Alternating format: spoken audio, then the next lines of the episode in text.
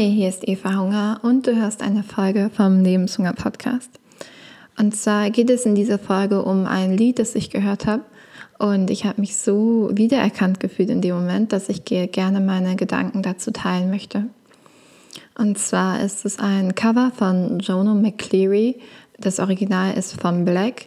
Und in einem Teil dieses Lieds kommt der Satz, No need to run or hide.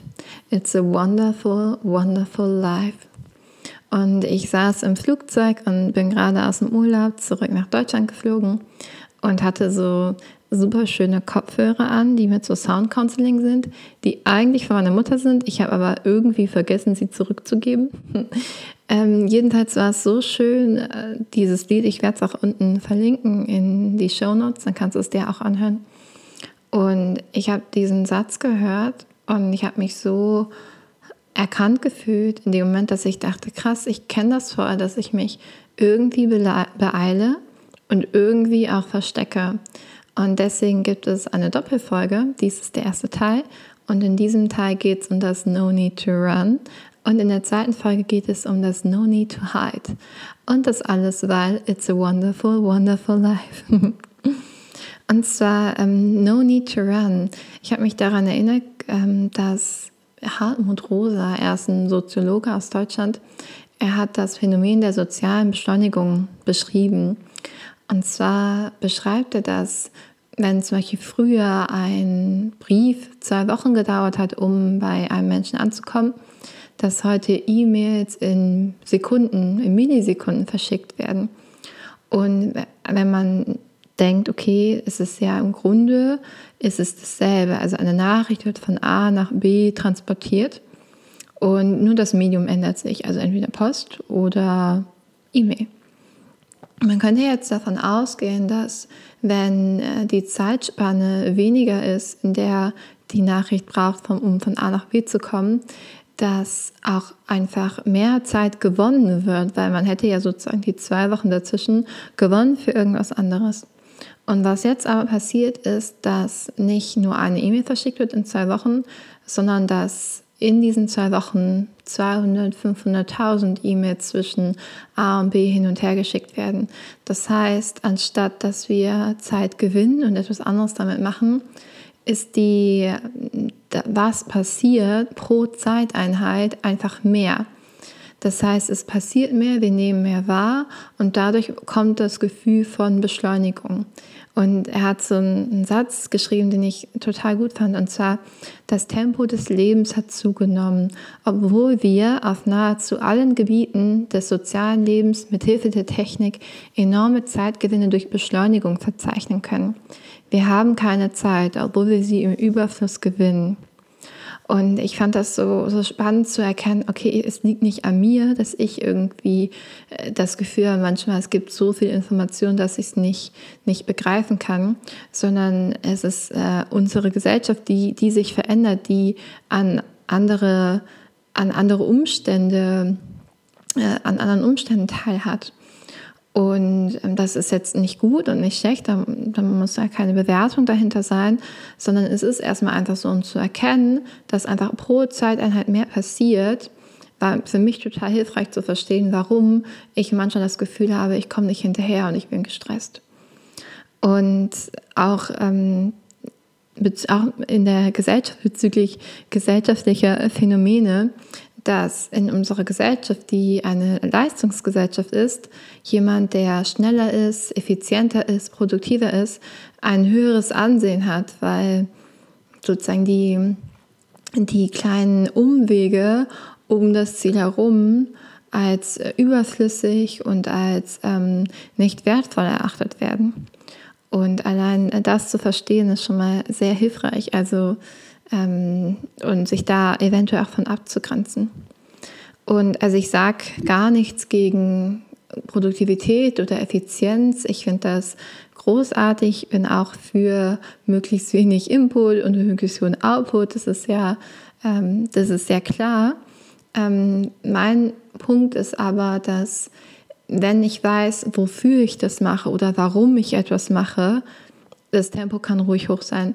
Aber was ich viel sehe und wovon ich viel mitbekomme in meinen Coachings und auch von mir selber kenne, dass es manchmal eher darum geht, einfach schnell zu sein und nicht darum, um welches Ziel geht es oder um welche Absicht oder welches Warum. Also, dass ich mich lieber total mit meinem Studium beeile und am Ende stehe ich da und weiß überhaupt nicht, was ich damit machen will, anstatt mir einmal die Zeit zu nehmen vorher und zu überlegen, was mache ich denn dann am Ende damit? Dass dieser, dieser Moment dass ich überlege mir ein Ziel und arbeite dann darauf hin, dass der manchmal wie so unter den Tisch fällt, weil es ist in dem Moment gar nicht so wichtig, weil wenn man sich einfach beeilt und gut ist, dann fällt es ja gar nicht auf. Mm. Deswegen ist mein, oder ich plädiere dafür, dass bevor man produktiv ist, effizient ist, was auch immer, dass man sich überlegt, wofür will ich das denn eigentlich machen und was soll denn da noch anders sein und was, was, was möchte ich denn erreichen?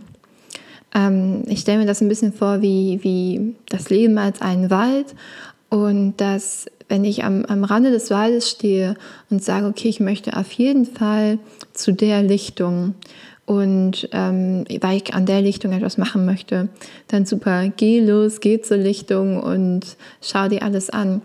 Ähm, was ich aber trotzdem finde, ist, dass man nicht am Waldrand steht und alle laufen los und man selber denkt sich, oh mein Gott, ich muss auch in den Wald und rennt los und auf dem Weg denkt man sich, ja, was mache ich hier eigentlich? Ne? Ist das überhaupt mein Wald? Und wer sind eigentlich diese Eichhörnchen? Also, dass ähm, man sich über, vorher überlegt, was möchte ich denn hier überhaupt? Und sich vielleicht auch einen guten Wald aussucht. Mm. Oder auch ähm, bezüglich der eigenen Karriere, wenn wir das Bild auf die eigene Karriere übertragen, dass man ähm, nicht um auf Teufel komm raus eine Karriereleiter hochsteigt, sondern sich erstmal überlegt, okay, an welche Wand will ich denn meine Karriereleiter stellen? Nicht, dass man 30 Sprossen der Karriereleiter hochsteigt und dann von einmal da oben sitzt und sich denkt, wo bin ich hier eigentlich so? Welche Wand ist das? Sondern dass man sich vorher die Wände anguckt, sich dafür Zeit nimmt und dann losgeht. Und dann von mir aus auch schnell und hoch, weil wenn du weißt, wo du hin willst, ist der Weg total leicht und alles ergibt sich. Und dass einfach viele Dinge auch entstehen, wenn man sich Zeit nimmt für Muße und für Kreativität und vieles halt auch durch Langeweile entsteht. Aber wenn ich mich ständig beeile und mich ständig irgendwie aufmache irgendwo hin, dass äh, gar keine Langeweile entstehen kann und letztendlich auch nichts Neues. Und ich möchte dir jetzt gerne ein paar Hinweise geben, was ich für mich gemacht habe, um dem ein bisschen entgegenzuwirken, weil so ich kann jetzt nicht die Gesellschaft ändern oder die, die Umstände und auf einmal sagen, bitte gib mir einfach weniger, weniger Input, sondern es ist ja eher, wie, wie gehe ich damit um und wie finde ich für mich eine, eine gesunde Lösung, die, ähm, die mich begeistert. Und ähm, der erste Punkt ist, du kannst einmal schauen, ob es einen Kurs für Mindful Based Stress Reduction bei dir gibt, abgekürzt MBSR. Und dafür kannst du einfach bei Google deine Stadt eingeben und MBSR und es werden dir verschiedene Kurse wahrscheinlich angezeigt. Und zwar ist es ein acht-Wochen-Kurs, wo man durch Achtsamkeitstraining und Meditation äh, lernt, mit Stress umzugehen. Und das hat mir super viel gebracht. Und allein die Übung, dass man sich zwei Stunden die Woche Zeit nimmt für Achtsamkeit, es war für mich am Anfang so schwer, weil ich dachte, boah, zwei Stunden, voll viel Zeit, was könnte ich denn in der Zeit alles andere noch machen? Wenn du auch so eine Person bist, dann ist dieser Kurs für dich. Also mach es, weil ähm, du, du verstehst, dass es nur dein Kopf ist, der dich die ganze Zeit, die ganze Zeit weitertreibt. Und ähm, zum Umgang mit sozialen Medien, weil die was pro Zeiteinheit passiert, können wir ja durch Umgang mit dem Handy oder mit dem Laptop zum Beispiel ein bisschen steuern. Also zum Beispiel, dass du die in den Einstellungen wie ähm, bei WhatsApp zum Beispiel oder Instagram, Facebook, was auch immer, E-Mails, dass du da einstellst, dass dir die neue Nachricht nicht angezeigt wird im Fenster, sondern erst, wenn du in die App reingehst.